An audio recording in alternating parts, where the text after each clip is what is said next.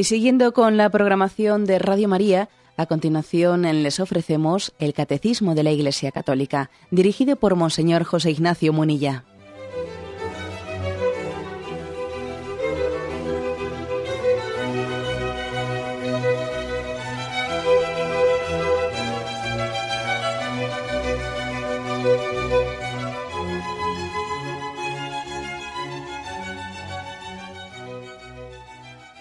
Cordial saludo a todos los oyentes de Radio María. Un día más, con la gracia del Señor, proseguimos el comentario del Catecismo de nuestra Madre la Iglesia. Bien, y vamos a concluir eh, este capítulo segundo de esta primera parte de la, de la profesión de fe. Es un capítulo segundo que ha versado sobre distintas cuestiones de la revelación. Eh, Dios al encuentro del hombre, la revelación de Dios, etapas de la revelación, Cristo mediador, transmisión de la revelación divina, la transmisión apostólica, interpretación, lo que es la tradición, la escritura, interpretación del depósito de la fe, sagrada escritura, Cristo la palabra única de la sagrada escritura, inspiración y verdad de la escritura, el Espíritu Santo intérprete de la escritura, el canon de las escrituras, bueno, y tenemos tres puntos finales que hoy queremos explicar la Sagrada Escritura en la vida de la Iglesia. Así termina este capítulo segundo. Y el número 131 dice así. Es tan grande el poder y la fuerza de la palabra de Dios que constituye sustento y vigor de la Iglesia, firmeza de fe para sus hijos, alimento del alma, fuente límpida y perenne de la vida espiritual. Los fieles han de tener fácil acceso a la Sagrada Escritura. Como tantos otros puntos del Catecismo, este está cogido literalmente de un texto de una de las constituciones del Vaticano II, de la Dei Verbum en concreto. ¿eh? Dei Verbum es la constitución del Concilio Vaticano II, uno de los ejes fundamentales, que habla de la revelación, de las fuentes de la revelación. Bien, vuelvo a leer eh, la primera de las citas, eh, que es del, de Iberbum 21. Es tan grande el poder y la fuerza de la palabra de Dios que constituye sustento y vigor de la Iglesia, firmeza de fe para sus hijos, alimento del alma, fuente límpida y perenne de vida espiritual. ¿eh? Se habla, pues, fijaros, de la fuerza y el poder de la palabra de Dios.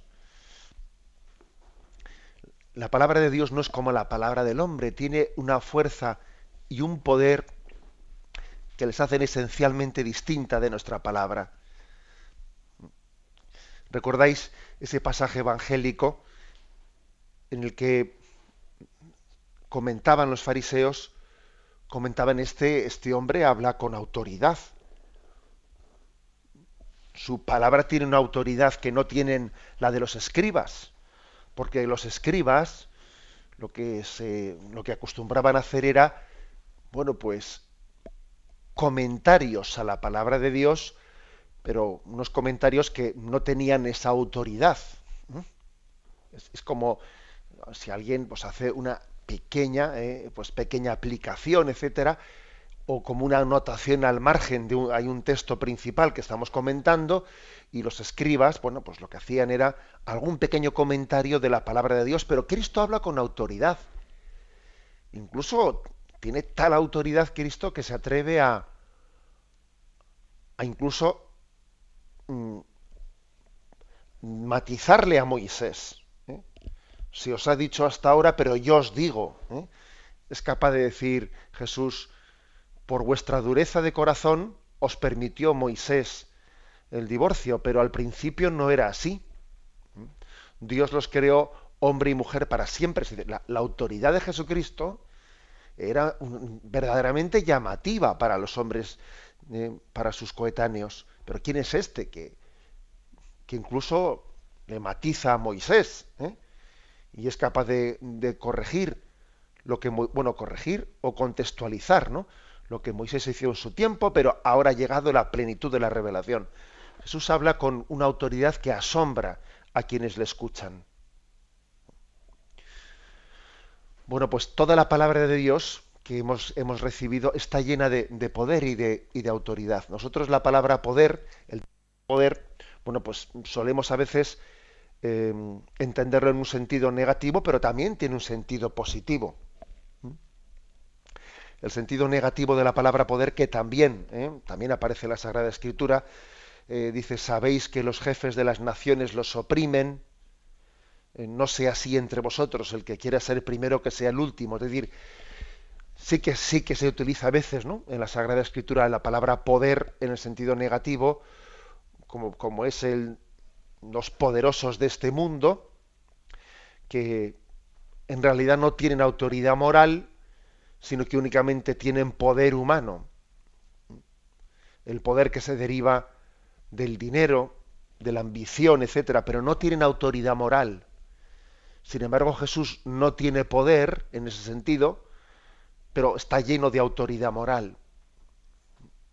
Esa distinción entre poder y autoridad también se reflejan en, en la Sagrada Escritura. Jesús ha renunciado al poder, se presenta débil ante los ojos del mundo, pero al mismo tiempo está revestido de una gran autoridad.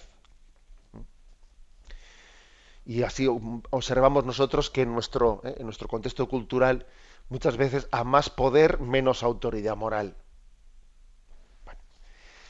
Pues bien, pero también fijaros eh, en la Sagrada Escritura, en muchos pasajes, se utiliza la palabra poder en el sentido positivo. ¿eh? Quizás en nuestro contexto cultural la palabra poder es antipática porque estamos tan acostumbrados a los abusos de poder, ¿eh? pues que ha llegado a ser una palabra antipática. Pero en la Sagrada Escritura se, se afirma de manera positiva ¿no? que Dios está lleno de poder. Dios es omnipotente y, en nuestra, que ya una ocasión he hecho este comentario, ¿no? En nuestra cultura la palabra omnipotente suena antipática. Incluso recuerdo algún compañero sacerdote que pues que yo creo que cometía el error de allí donde veía en la liturgia la palabra todopoderoso, omnipotente, pues quería como quitar esa palabra y vamos a poner una palabra que haga que, que el rostro de Dios pues, parezca más cercano, donde aparece todopoderoso, omnipotente, pues quitemos eso y pongamos misericordioso o lo que fuere. Eh, bueno, es un error, porque cuando la Sagrada Escritura atribuye eh, pues un atributo, y valga la redundancia, bueno, pues lo que hay que hacer es entenderlo bien, pero no quitarlo. No, eh. O sea, también la palabra poder, aunque tiene una posibilidad de ser utilizada negativamente, se utiliza en la Sagrada Escritura de una forma positiva. Y se dice que la palabra de Dios está llena de poder. A diferencia, a diferencia de la palabra de los hombres, ¿eh? que nuestra palabra no tiene poder. ¿eh? Del dicho al hecho hay un buen trecho, ¿no? Dice nuestro refrán. ¿Qué quiere decir? Eh, palabras, palabras y palabras huecas. Decir es fácil, pero claro, ya estamos cansados de una inflación de palabra y aquí lo que hay es mucho charlatán, eh, pero de, luego las palabras no se traducen en nada. Bueno, ese es el, el drama, ¿eh? el drama del, de la palabra del hombre, que es una palabra que es hablar por no callar, ¿eh? como se dice. Sin embargo, no es así la palabra de Dios. Mm, eso del hecho, perdón, del, del dicho al hecho hay un buen trecho, eso no se puede decir de la palabra de Dios. En Dios decir y hacer es una sola cosa. Querer y poder es una sola cosa.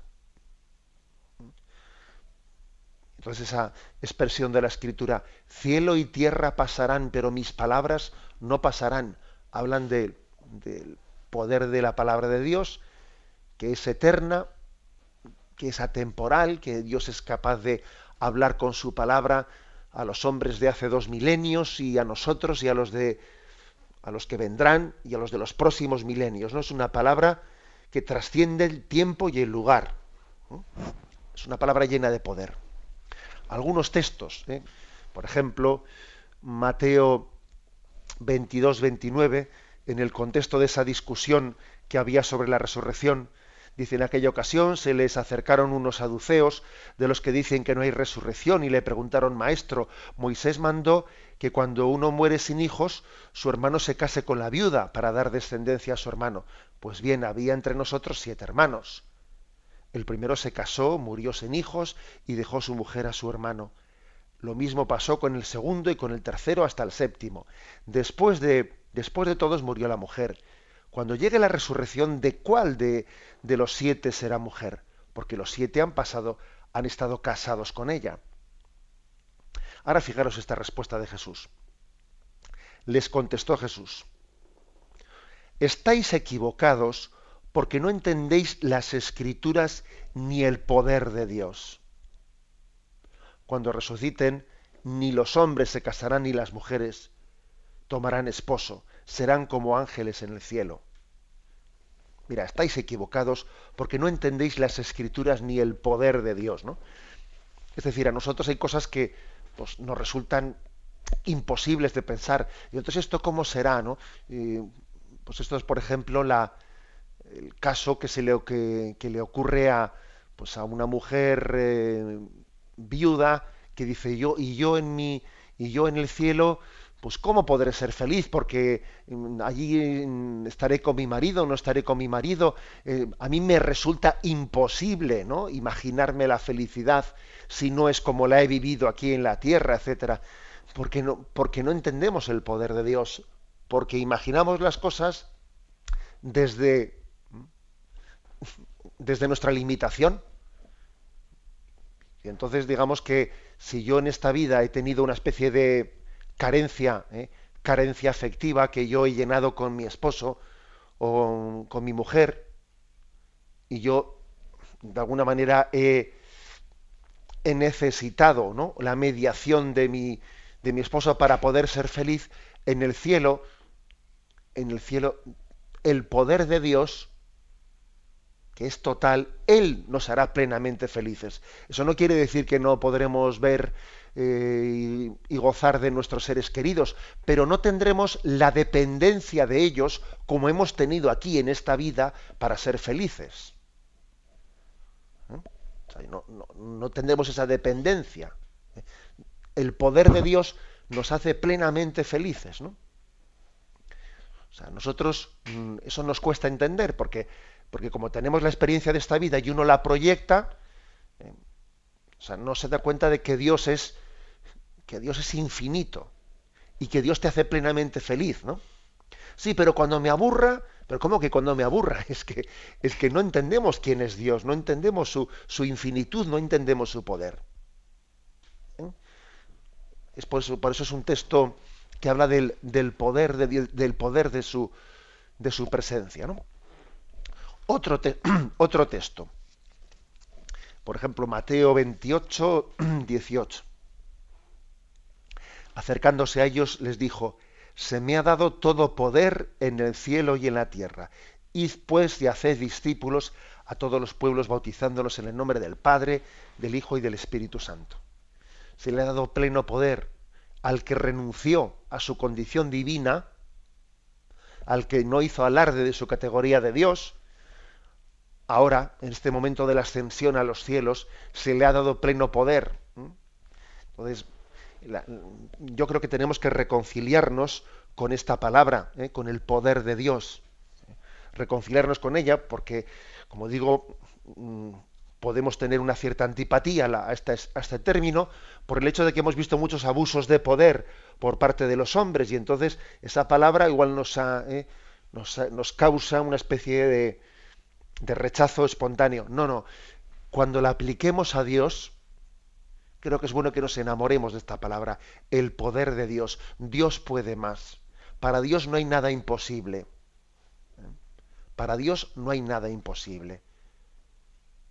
Y aplicar esta, esta expresión como si fuese casi un... ¿eh? Recientemente recibía yo pues una, una carta de, de, una clarisa que me decía que, que, este término, esta expresión era casi como el leitmotiv de su vida. ¿eh? la había hecho casi como, como la clave para comprender su existencia. Para Dios nada hay imposible, es decir, Dios lo puede todo. Bueno, pues porque ella decía, ella hacía una lectura de su vida comprobando, comparando la debilidad personal con que Dios te saca adelante. Y, hay cosas que parecen imposibles en la vida y uno dice, bueno, lo que, lo que es impresionante es ver cómo Dios ha hecho conmigo que, que, yo no hubiese sido capaz en absoluto de poder, de poder realizarlas, ¿no? Para Dios no hay nada imposible, porque, porque estoy aquí, cuando yo en el fondo no tengo eh, fuerza por mí mismo para nada, ¿no? Y Dios me ha sacado, me ha llevado adelante, me ha dado una vocación, me ha, me ha dado unos hijos, me ha dado una familia, lo que sea, ¿no? Para Dios no hay nada imposible. O sea, la experiencia del poder de Dios y cómo Él nos cuida y cómo Él nos guía es muy importante. ¿Mm? Algún texto más, ¿eh? Hechos, Hechos capítulo 4, versículo 33, ¿eh? que dice, el grupo de los creyentes tenía un solo corazón y una sola alma. Nadie llamaba suyo propio nada de lo que tenía, pues lo poseían todo en común los apóstoles daban testimonio de la resurrección de Jesús con mucho valor y poder y se los mira, y se los miraba a todos con mucho agrado. Es decir, los apóstoles tenían capacidad de dar testimonio, pero con valor y poder, es decir, tenía su testimonio fuerza, fuerza, y no porque fuesen, ¿eh? porque fuesen pues oradores eh, no, no, no porque hubiesen estado muy educados en la oratoria, o no, de eso nada. O sea, tenía poder porque era el poder del Espíritu. Era el poder del Espíritu el que les permitía predicar con, con esa fuerza. Hechos de los Apóstoles, capítulo 10, versículo 38. Dice, me refiero a Jesús de Nazaret, ungido por Dios con la fuerza del Espíritu Santo que pasó haciendo el bien y curando a todos los oprimidos, ¿no? con el poder del Espíritu Santo. Bueno, como veis, pues, hay muchos pasajes en la, en la Sagrada Escritura en los que la palabra poder, lejos de ser negativa, ¿eh? es una palabra mm, que nos tiene que enamorar de Dios. Dios lo puede todo. No en el sentido caprichoso, porque nosotros a veces cuando decimos que alguien lo puede todo es que hace lo que le da la gana. No, a Dios no le da la gana. ¿eh? Dios hace las cosas con amor, no con, gan, no con gana. ¿eh? Claro, es que eh, tenemos un problema de proyectar nuestras miserias en, y pensar que Dios también las tiene. ¿no?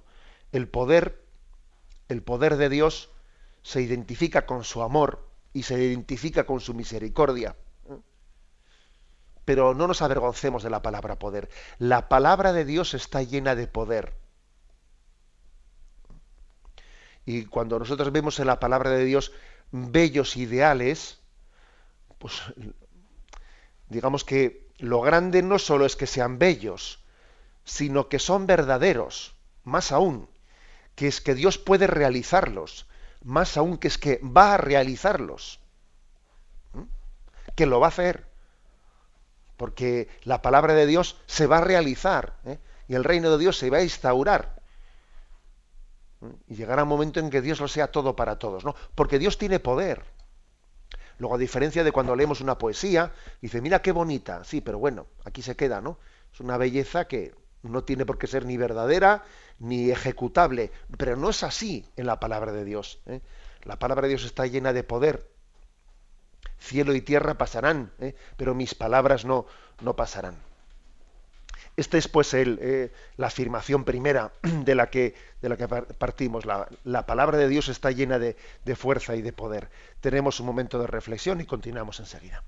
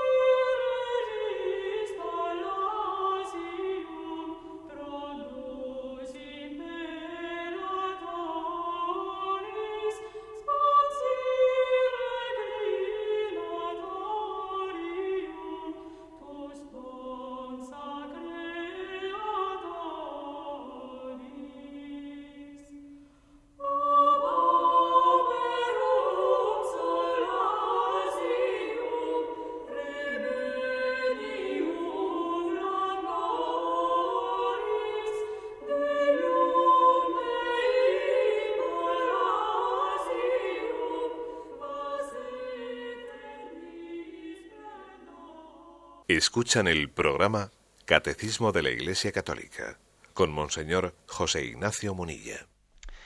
Continuamos con este punto 131. Se habla del gran poder y la fuerza de la palabra de Dios.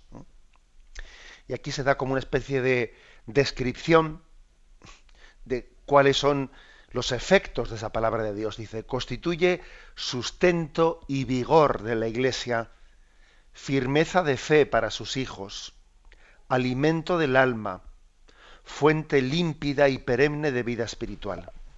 La palabra de Dios es pues nuestro, nuestro alimento, es fuente, fuente de agua viva y además no es una palabra muerta, verdaderamente es eh, está siempre inspirando nuestra vida, ¿eh? la inspira, la mueve, ¿eh? es fuente de conversiones, es fuente de corazones renovados. La palabra de Dios tiene la capacidad de tocarnos interiormente, renovarnos. Eh, allá cuando, pues cuando la comunidad eclesial está bien pegada a la palabra de Dios, tiene la capacidad de renovarnos, de llevar adelante el propio ecumenismo. Eh. La mejor manera que podemos tener de llevar adelante el ecumenismo es estar muy cerca de la palabra de Dios, porque en torno a ella tendremos la unión en la inspiración del Espíritu Santo. Bueno, esta es la, lectura que hacemos de qué es la palabra de Dios. Y termina diciendo este punto 131, los fieles han de tener fácil acceso a la Sagrada Escritura. Si, si decimos estas cosas tan bellas y, y tan, tan trascendentes de la palabra de Dios, pues, ¿qué quiere decir? Que, tenemos que tener fácil acceso a ella, que lo lógico es que la palabra de Dios sea muy familiar para nosotros. Y he aquí una de las grandes aportaciones del Concilio Vaticano II, el hecho de que se nos invita a todos, ¿no? a todos los fieles, a tener una gran familiaridad con la palabra de Dios. Ya en años anteriores al Concilio Vaticano II, anteriormente a esa asamblea conciliar, la Iglesia había, mm, había dado el paso de traducir a las lenguas vernáculas la, Sagrada Escritura. ¿eh? La Sagrada Escritura había permanecido desde la traducción de la Vulgata de San Jerónimo, había permanecido durante muchísimos siglos pues en latín, ¿eh? o sea, digamos, la, una parte de sus idiomas originales de hebreo y, griego, ¿no? Pero digamos en la, el idioma más cercano para nosotros era el latín. Digamos que los protestantes, ¿eh? la reforma protestante, acusó eh, a la Iglesia Católica de haber secuestrado, entre comillas, ¿no? haber secuestrado la palabra de Dios, mm, teniéndola únicamente en latín, ¿eh? y acusaba, por lo tanto, de que no era una palabra que no se acercaba a, a los fieles. ¿Qué ocurría? Pues que como Lutero tenía ese, ese criterio, ese error teológico de la libre interpretación de la palabra de Dios, es decir, que cada uno interpreta libremente la palabra de Dios y no hace falta estar sujeto a la tradición, al magisterio de la Iglesia para aceptar correctamente, bueno, pues fruto de, fruto de ese error de Lutero, pues quizás en la Iglesia Católica existía una reacción una reacción que era decir, ojo, no traduzcamos eh, la palabra de Dios a las lenguas vernáculas porque entonces se puede cometer más fácil el error de Lutero de la libre interpretación de la palabra de Dios. Más vale tenerla en latín porque de esta manera los sacerdotes, mm, según la predican, bueno, el latín mm, no era la lengua del, del pueblo, es la lengua que la conocen quienes han estudiado la teología, con lo cual al predicar la palabra de Dios ellos mismos ya la predican desde el magisterio de la Iglesia. Bueno, se comprende, tiene su contexto histórico, pero obviamente no, no, no respondía, ¿eh? o sea, no responde al, al ideal que nosotros tenemos que llevar a efecto, que es que la palabra de Dios sea el alimento directo para nosotros. Luego es verdad que en su interpretación no tenemos que caer en ese principio luterano de la libre interpretación de la palabra de Dios, sino que la palabra de Dios la interpretamos desde la tradición de la Iglesia y en el seno de la Iglesia, etcétera. Pero sin embargo, sí es muy importante el acceso directo a la palabra de Dios porque en el contacto directo con ella el Señor nos dice muchas cosas, aunque no sea en ese principio de libre interpretación. Pero el hecho de que yo interprete la palabra de Dios desde la tradición de la Iglesia y desde el magisterio de la Iglesia, eso no quiere decir que el Señor no pueda hablarnos directamente desde ella. Claro, nos habla directamente desde la palabra de Dios. Luego es bueno tener, ¿no? Tener ese acceso directo. Tampoco sería justo decir, ¿eh? pues que, porque como a veces se oye por ahí, pues que si la Iglesia Católica tuvo durante muchos siglos secuestrada la palabra de Dios porque únicamente estaba en latín y tal, pues no, no es verdad. ¿eh? Se, hacen, se hacen caricaturas un tanto exageradas porque es cierto que existió la historia sagrada y la historia sagrada eran pues como eh, un libro en el que se resumían y además ya en lenguas vernáculas, o sea, pues en castellano, en italiano, en francés, lo que sea, en historia sagrada, se ponía en la Biblia los pasajes principales, muchas veces con ilustraciones. O sea que, y eso era una manera de popularizar ¿eh? la, la Sagrada Escritura. Y también existió lo que se llamaba la Biblia de los pobres, que era una Biblia hecha, hecha de alguna manera dibujos, ¿eh? o sea, representaciones en murales, a veces en las propias paredes de las iglesias, se representaban pasajes y los pasajes del Antiguo Testamento, del Nuevo Testamento, y era una especie de Biblia de los pobres, que eran analfabetos, que no podían leer, no podían leer no solamente en latín, sino que, no sabían leer, y entonces la, la Iglesia hacía un gran esfuerzo pedagógico de representar la Biblia pues en, las paredes, en todas, bueno, en la mayoría de los pasajes. También hoy en día, por cierto, ¿eh? existen Biblias para niños que bueno, seleccionan los pasajes, es una especie de historia sagrada. Bueno, quiero decir que, que ha existido incluso en los tiempos en los que la, la Biblia estaba exclusivamente en latín, existían también entonces, ¿no? Pues muchos eh, esfuerzos y caminos para, para poder popularizar y tener acceso directo a la Sagrada Escritura, pero fue muy importante la traducción de la palabra de Dios a las lenguas vernáculas, fue muy importante. ¿eh? Porque era, era ponernos ante la palabra de Dios y que, que ella nos, nos hablase. Hay varias traducciones de la palabra de Dios sin que la Iglesia tenga una especie de decir, eh, la Iglesia da un, da un visto bueno a las traducciones, pero no tiene no, tiene, o sea, necesita dar un visto bueno, porque es posible que haya traducciones pues, que sean erróneas, ¿no? Pero existen mm, distintas traducciones con ese visto bueno. ¿eh?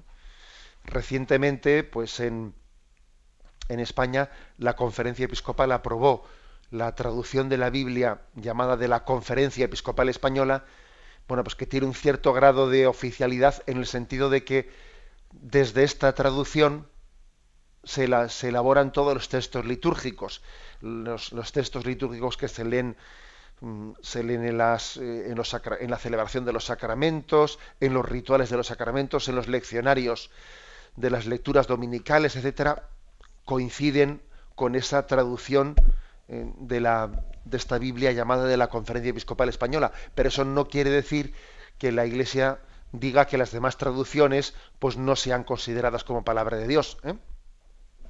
También existen las llamadas traducciones interconfesionales, que están hechas por equipos de traductores, algunos católicos, otros protestantes, otros ortodoxos, de manera que son traducciones bíblicas que son reconocidas como plenamente válidas tanto por protestantes como por católicos, etcétera. Bueno, mm, gracias a Dios hemos avanzado mucho en ese tema de las traducciones, de manera que por eh,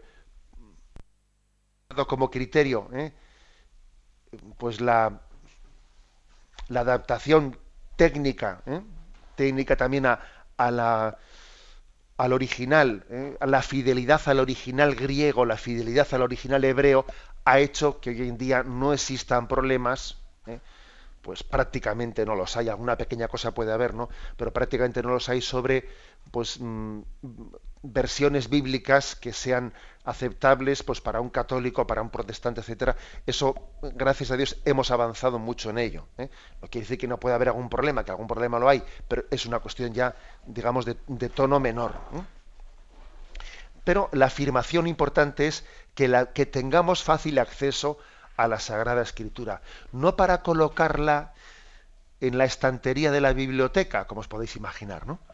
sino haciendo de ella nuestra lectura, haciendo nuestro libro un libro que tiene una lectura ininterrumpida en nuestra vida, así como hay otros libros que uno dice, ya lo he leído, venga, siguiente libro, ya lo he leído, y lo colocamos, ¿no? La Biblia, sin embargo, no es un libro de los que se lee y se retira, sino que es un libro que tiene continua presencia en nuestra vida, tiene distintas formas de ser leído, o desde los textos litúrgicos que coinciden con los de la Eucaristía del día, o, o quizás también un tipo de lectura más ocasional, que uno abre el libro y lo lee desde cualquier pasaje, o también de una manera ordenada. Voy a leer los evangelios, comienzo por el primero y voy ordenadamente leyéndolos. Hay distintas formas de acercarse a ella, ¿no?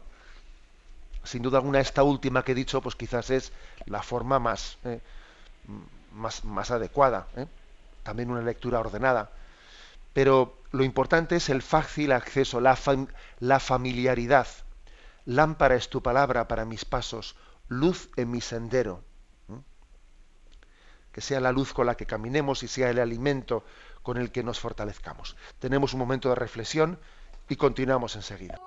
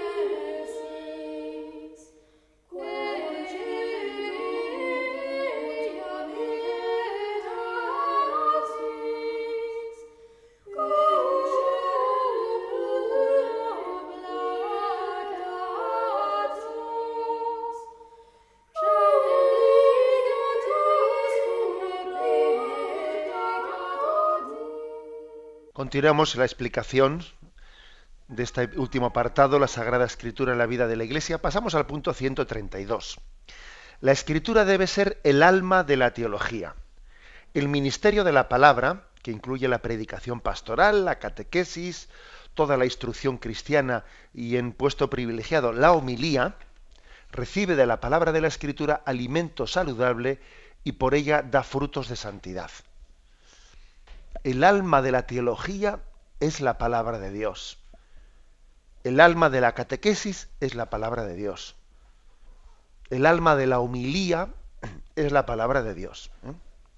Por ejemplo, una teología que no tenga eh, que no tenga la palabra de Dios como la columna vertebral, pues claro, inevitablemente lo que va a tener es la ideología mm, personal del teólogo o una determinada filosofía en la que él se basa. Claro, cuando la palabra de Dios no está en el centro, es que además hay dos males. Primera, que no está en el centro y segunda, que se pone en el centro otra cosa distinta. ¿eh?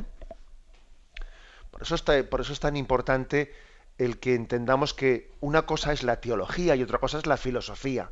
La filosofía nace de, bueno, pues de la, de la propia ¿eh? Mm, del propio razonamiento del hombre, de su propia sensibilidad, de su propia ideología, pero la teología no, la teología es la fe que busca entender, es la palabra de Dios que se intenta explicar, pero es partir de ella, no partir de nosotros.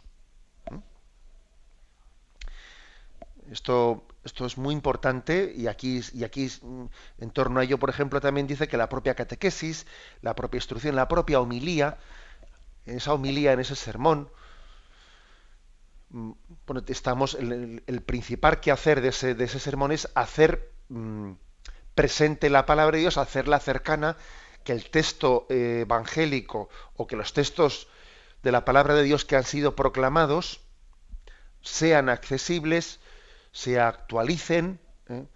se nos refieran a, nosotros, se iluminen desde ellos nuestra vida, es lo que se pretende. Hay, como veis, pues una, un deseo muy grande de que nosotros seamos altavoces de la palabra de Dios. Él es la palabra, nosotros somos los altavoces, ¿no? Pero que no que no, no que el discurso, ¿eh? O sea, no hasta el punto de que nuestra subjetividad sea la que sea la columna vertebral de lo que se está ahí hablando. ¿eh? Los que predicamos creo que tenemos que tener una gran sensibilidad y una gran humildad. ¿eh? Ese, y encomendarnos muchos a San Juan Bautista, aquel que dijo, conviene que yo decrezca, que, que yo desaparezca, para que Cristo, ¿eh? para que el que llega tenga todo el protagonismo. También los predicadores tenemos que pedirle a Dios esa gracia. La gracia de decir, a ver si predico ¿eh? de manera que quienes escuchan tengan sus oídos y su corazón en Cristo y no se queden en, el predicador, que diga, mira qué bien habla, mira qué mal habla, mira que no sé qué, pero bueno, que cuando la mano apunta al cielo, el necio se queda mirando la, la mano, ni porque ha hablado bien, ni porque ha hablado mal, ni porque se trabe o no se trabe, pero mira, si eso es secundario. ¿Eh? es muy importante que eh, quien habla lo haga de esa manera, que no busque el lucimiento, que no busque de una manera humilde, sencilla, pero al mismo tiempo incisiva, y poniéndole a Cristo en medio, poniéndole la propia palabra en medio, haciendo de la palabra de Dios la nuestra.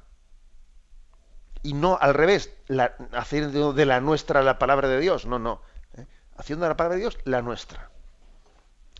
Ahí es impresionante, por ejemplo, cuando uno ve a San Juan de Ávila o a otro tipo de, de santos de la iglesia que lee sus, lee sus sermones, sus predicaciones y dice, es impresionante, este hombre cuando predicaba, tenía tal conocimiento de la palabra de Dios, utilizando versículos, utilizando expresiones de la escritura, es como si él, hablando de un tema, hiciese una especie de collage, ¿no? Un resumen de lo que la Biblia dice en, sitios bien diversos sobre ese tema y tiene la capacidad de extractarlos. ese es el buen predicador. ¿Mm? El buen predicador es aquel que es capaz de, coger la palabra de Dios y, sobre un tema concreto, conjugarla, armonizarla y presentarla. Bien, pasemos al siguiente punto, al 133. La Iglesia recomienda insistentemente a todos los fieles la lectura asidua de la Escritura para que adquieran la ciencia suprema de Jesucristo pues desconocer la escritura es desconocer a Jesucristo. Esta es una frase de San Jerónimo, ¿eh? aquel que fue el traductor de la, eh, de la Biblia al latín. Sabéis que San Jerónimo hizo aquella gran obra de la, eh, de la traducción de toda la Biblia al latín, en esa famosa traducción que se llama la Vulgata, la hizo en una cueva, en, en la cueva que está al lado en Belén, de donde nació Jesús. Él fue, él quiso retirarse allí durante muchos años para hacer la traducción de la Biblia al latín. Quiso estar muy cerca del lugar en el que la palabra se había hecho carne para que, pidiéndole a Jesús la gracia de, saber, llevar adelante, ¿no? Y además haciéndolo en, un contexto de penitencia, en un contexto de oración, porque cuando los traductores de la Biblia han sido santos y, tenían esa, esa llamada de Dios a, pues a hacer una traducción o a escribir una predicación, etcétera, hacían ayuno. Incluso también los pintores y los escultores, cuando tenían que hacer un dibujo o una escultura de Jesucristo, etcétera, ayunaban, hacían penitencia. ¿Por qué? Hacían penitencia porque era decir, yo quiero que me mueva el espíritu, no quiero que mi carne, mi iniciativa humana, mi carne y mi sangre sean la que me lleve a predicar. No quiero que sea mi carne y mi sangre la que me lleve a, realizar el dibujo. Quiero que mi mano esté movida por el espíritu. Quiero que mi lengua, mi intelecto esté movido por el espíritu. Por eso hacían ayuno, hacían penitencia antes de ponerse a dibujar o a, hacer una, pues una escultura de Jesucristo, antes de ponerse a predicar, antes de traducir la Biblia, que yo sea dócil, que sea movido por el Espíritu Santo. Fijaros este, este punto, ¿eh? que podemos sacar muchas aplicaciones de él. Hacer ayuno, hacer penitencia antes de, de ofrecernos a Cristo como instrumento suyo. Señor, para que seas tú el que me muevas, para que yo sea un, lápiz dócil en tus manos. Claro, es que si no hago penitencia, si no me sacrifico, lo que se va a proyectar en esto que hago es pues eso, ¿no? Mi sensibilidad, mi carne y mi sangre. Pero es que es la penitencia la que le deja al Espíritu obrar en ti. Y así ha sido la tradición de la Iglesia. ¿eh? Y quizás, pues sacando de ahí aplicaciones prácticas, igual uno dice, bueno, pues yo igual cuando antes de hablar a mis hijos, que tengo que transmitirles, eh, pues el, la palabra de Cristo y tengo que transmitirles la fe que me cuesta tanto transmitirles, igual tendré que hacer penitencia, igual tendré que hacer ayuno antes de hablarles para que sea el Espíritu el que hable a través de mí no únicamente yo. O sea que fijaros que si se pueda sacar aplicaciones de esto. ¿Mm? Los grandes predicadores siempre ayunaron antes de predicar. Y así también aquí se nos, eh, se nos recomienda que acudamos de forma asidua a la palabra de Dios y acudamos a, ella con humildad, sabiendo que es la sabiduría, la ciencia suprema de Cristo la que se nos ofrece. ¿eh? Que estemos como empapados de la palabra de Dios. ¿Os acordáis de ese pasaje en el que Cristo reprende a, a Pedro y le dice, Pedro, tú piensas como los hombres, no piensas como Dios, estás queriendo apartarme a mí de la cruz. podemos estar empapados de, de criterios humanos o podemos estar empapados de los criterios de la palabra de Dios. Pensar como Dios, sentir como Dios. Ese es el objetivo, esa es la meta de quien se acerca a la escritura queriendo que sea empapado de ella y queriendo que sus criterios, etcétera, sean los de sean los de la palabra de Dios en ella se expresa plenamente Jesucristo, en ella vemos el rostro de Cristo revelado, y por eso de esta famosa frase de San, de San Jerónimo, el que desconoce la escritura desconoce a Cristo, y esa es una grave tragedia. Damos paso a la intervención de los oyentes. Podéis llamar para formular vuestras preguntas al teléfono 917 107 700. 917 107 700.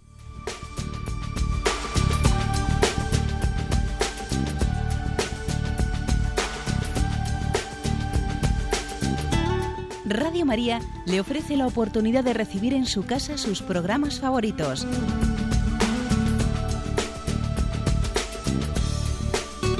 Ahora lo puede hacer a través de nuestra página web www.radiomaria.es o bien llamándonos al 902 500 518. 902 500 518. Pídanos el programa que más le interesa en cualquiera de sus emisiones, especificando el día y la hora que lo ha escuchado. Solo nos tiene que decir si lo quiere en CD de audio o CD o DVD en MP3. Haga su solicitud en el 902 500 518 y en www.radiomaria.es. Radio María, más cerca de usted.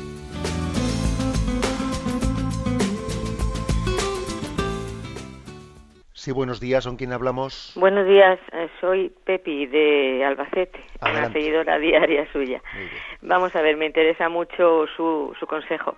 Eh, lo que el programa de hoy es como el de todos los días y un poquito muy identificada me he sentido con, vamos, con la lectura de la palabra, que a mí es lo que me sostiene o sea, lo tengo comprobadísimo y bueno, no lo puedo demostrar, pero para mí es el, los pilares de mi vida.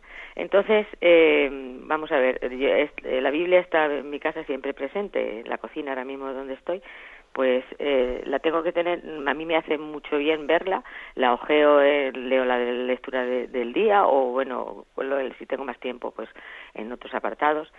Y mi hijo, pues eh, tiene 26 años eh, entonces se ha criado con ella en la casa. Y entonces de pequeño pues nunca la ya, ya se lo en una ocasión en el programa. Eh, no no le él no la ha abierto ni nada pero decía mamá tú lee que yo mientras juego y o sea como que la amaba como pero ya desde los 13 años o así pues se apartó de todo la iglesia y todo eso y nada está en el mundo. Y mi sorpresa es que eh, bueno la ve todos los días y tal mi sorpresa es que el domingo de resurrección eh, tengo una de cómic de dibujos, una, una Biblia para niños pequeños. Y lo y lo veo que no vive en casa, eh, por la noche viene y tal y la veo con la Biblia y ¿dónde vas? Dice, ah, que me llevo la, la Biblia a leerla, digo, pero si es de cómic, coge otra de las que, dice, no, es que le voy a ojear y uy, me dio una sorpresa tan agradable. Pero en fin, eh, a veces cuando puedo, cuando puedo, le digo, no sé, Miguel Ángel, ¿por qué no lees los proverbios? ¿Por qué eh, no lees los evangelios? Ah, mamá, paso, déjame. Entonces quería su opinión, a ver si le, en algún momento le cojo con, una, con ansia, con ganas, en qué le digo, por dónde le digo que, que empiece a, a descubrir la palabra de Dios. Bueno, esa pregunta con frecuencia eh, se, suele, se suele formular. ¿Por dónde aconsejaría eh, la Iglesia comenzar a leer la palabra de Dios? Bueno, la verdad es que yo creo que no hay mm, una especie de respuesta eh, que, sea obligatoria, porque también tenemos la experiencia de que ha habido personas que han comenzado, se han acercado a la Biblia teóricamente desde, desde libros no fáciles, ¿no? Y, el Espíritu ha, ha, obrado. Pero digamos que en condiciones normales, pues el consejo que daríamos es, son los evangelios. Eh, daríamos el consejo de los evangelios, comenzar pues por el evangelio de Marcos o de, o de Mateo, de Lucas, quizás después el de San Juan, seguir por los hechos de los apóstoles, los hechos de los apóstoles, eh, Paulinas, ¿no? Y después ya poder quizás ir, ir, al, al, Antiguo Testamento, desde los libros sapienciales, los libros históricos también, sin duda alguna. Eh, bueno, pues el Deuteronomio, sobre todo el libro del Génesis. Bueno, creo que creo que pueden ser distintos los itinerarios, pero yo creo que para quien está alejado, lo lógico es más o menos seguir ¿eh? pues este esquema que yo le, he planteado. Por otra parte, dice uno, pues bueno, pues bendito sea Dios que su hijo, mire, ahí tiene una referencia. Dice, me voy a llevar la Biblia en cómic. Fíjese, no, a veces no hay que despreciar ni mucho menos eh, esas versiones de la historia sagrada que existieron en nuestra infancia, que hoy en día a veces son Biblias pues, ilustradas para niños, etcétera, ¿no? Las versiones de historia sagrada pueden ser un primer paso muy importante para acercarse a quien no ha conocido la palabra de Dios. ¿eh? Luego ya entrará quizás en contacto directo con ella, pero también existe esa posibilidad ¿eh? de acercarse. Ojo, y también los, en determinadas producciones cinematográficas también son importantes y, las hay. ¿eh? Hay muchos pasajes hechos en, en, Italia y que están siendo traducidos al castellano ¿eh? de distintos libros, libros bíblicos o, personajes bíblicos. Bien, damos paso a un siguiente oyente. Buenos días. Buenos días, monseñor. Mi nombre es Lourdes.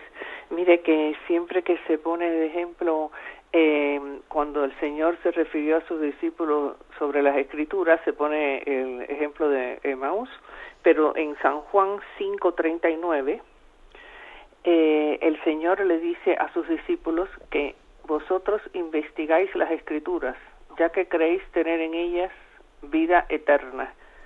Eso es muy importante porque es otra manera de referirnos como el Señor habló a sus discípulos de las escrituras y otro y otra cosa es que tal es la importancia de la palabra escrita que Yahvé nos dejó las tablas de la ley escritas con su dedo en piedra. Muchas gracias, Monseñor. El pasaje al que se ha referido el oyente es Juan 5, 39, leo el versículo anterior, dice, y el Padre que me ha enviado es el que ha dado testimonio de mí.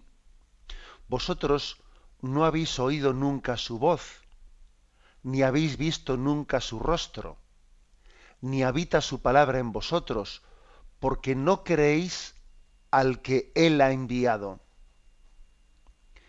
Vosotros investigáis las escrituras, ya que creéis tener en ellas vida eterna. Ellas son las que dan testimonio de mí, y vosotros no queréis venir a mí para tener vida. Es decir, que habla de la posibilidad, ¿eh? Porque vamos a ver el, contexto del texto, ¿no? Habla de la posibilidad de que nos acerquemos a las escrituras queriendo investigarlas, pero sin, sin tener el buen espíritu. ¿eh? porque uno puede acercarse sin tener el buen espíritu y puede ser mm, materialmente hablando muy, muy estudioso de la escritura, pero si no se acerca con el espíritu de, conversión, pues posiblemente la escritura no le va a convertir, no le va a cambiar la vida. Yo creo que, por ejemplo, cuando abrimos la escritura es importante que digamos, Señor, que el, que el mismo Espíritu Santo que inspiró al autor de este libro, que por eso es palabra de Dios, también me inspire a mí para leerlo con, espíritu de conversión. ¿eh? Porque uno puede caber, ¿no? Que alguien haya, pues técnicamente hablando, un, conocedor impresionante de la escritura. A veces a mí, por ejemplo, me llamado la atención, cuando uno va a Tierra Santa, a veces le puede tocar un guía, un guía que conoce la escritura de una manera impresionante, pero luego igual no es creyente. Eso, eso en Israel ocurre porque han educado a los guías, a los guías de, Tierra Santa con un conocimiento bíblico que además te, quedas perplejo, porque claro, son conocedores de, todas las toponimias, de todos los lugares, etcétera, pero, pero pueden tener un conocimiento material y no son creyentes. Luego, eh, ojo a eso, eh, que es lo que en ese texto viene a decir. Eh. Vosotros investigáis las escrituras, pero ellas dan testimonio de mí y, no os enteráis, ¿no? No os enteráis de que Dios os está llamando a la conversión a través de ellas. Bueno, damos paso al siguiente oyente. Buenos días, ¿con quién hablamos? Buenos días, soy Maite de Navarra. Adelante, Maite. muchas gracias por todas las catequesis que nos da y una preguntita solo. A ver, ¿se les puede dar la comunión a los testigos de Jehová o pueden ellas recibirla? Vamos a ver, eh, no sé si le entiendo al oyente que si ellos, si un testigo de Jehová puede recibir la comunión de la Eucaristía realizada por la Iglesia Católica. Obviamente no. Obviamente no, porque, claro, para poder recibir la comunión hay que estar en comunión. ¿eh? O sea, es decir, ojalá pueda llegar el momento en el que podamos compartir la comunión, pues pues con los protestantes, bueno, que usted me ha puesto el caso de los testigos de Jehová, que es un caso mucho más distante, ¿no? Pero incluso con el caso pues de un de un protestante o de un ortodoxo, etcétera, eh, un anglicano, eh, no, se, no se puede recibir la comunión porque precisamente, eh, precisamente todavía no existe la unión en la, en la fe. Otra cosa es la Iglesia ortodoxa con, los ortodoxos en caso de necesidad, si por ejemplo uno de nosotros tiene, tiene una necesidad eh, bueno, pues, imperiosa por motivo de enfermedad, etcétera, y no tiene a mano un sacerdote católico, puede recibir los sacramentos de la Iglesia ortodoxa, en un caso de, necesidad o de urgencia. Pero no, no, se puede hacer tal, tal cosa pues, con, con el caso de, los protestantes, los anglicanos, no digamos nada los testigos de Jehová, ¿eh? porque, porque obviamente no existe la comunión mínima para entender que estamos creyendo en lo mismo. ¿eh? Con los ortodoxos sí existe una misma, ¿eh? una misma fe en la Eucaristía, por eso en caso de, de urgencia o de necesidad se permite la, la comunión o la recepción de los sacramentos con ellos. Brevemente damos paso a un último oyente. Buenos días. Hola, buenos días. Muy brevemente, simplemente dos comentarios. Que cuando tenía 18 años me leí la Biblia de Cabarrao y no me enteré de nada. Luego ya hice unos cursos de Biblia en la parroquia y me explicaron sobre todo el Antiguo Testamento, que, que bien explicado es precioso, y que para los niños lo que sí que he visto que, que a los niños por lo menos les va muy bien el tema que ha comentado de lo de los vídeos. Hay una serie de Balibán, todas las parábolas y todas esas cosas, que la explica luego llegan a, la iglesia y dicen, mira papá, esta es la parábola no sé qué, mira la parábola de no sé cuánto, del sembrador de no sé qué, y les ayuda muchísimo, ¿eh? Muchas gracias por su programa. Bueno, pues mira, creo que ese testimonio que nos da es, es bien práctico. Creo que además estamos en una generación que es muy audiovisual, o sea, tenemos unos, pues unos jóvenes que han sido muy acostumbrados, que están siendo muy acostumbrados desde eh, desde, la, imagen más que desde la razón. ¿eh? Y también tenemos que partir de ese hecho y jugar con sus cartas. ¿eh? para que los vídeos, que a veces de cara a los niños incluso son vídeos de dibujos animados, y luego también pues existen pues películas mm, últimamente realizadas algunas en Italia sobre San Pedro, sobre San Pablo, muy buenas, ¿no? Y con un grado de fidelidad a la palabra de Dios pues muy considerable. Bien, tenemos el tiempo cumplido. Me despido con la bendición de Dios Todopoderoso, Padre, Hijo y Espíritu Santo. Alabado sea Jesucristo.